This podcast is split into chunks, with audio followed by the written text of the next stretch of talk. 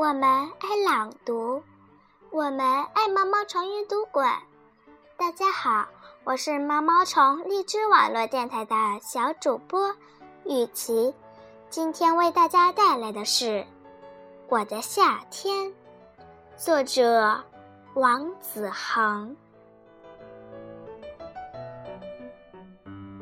在格子里写下夏天，我的眼前是红红的瓜瓤。在格子里写下夏天，我的嘴里是酸酸的杨梅。在格子里写下夏天，我的鼻子里有黄瓜的清香。写出夏天，品尝多味的夏天。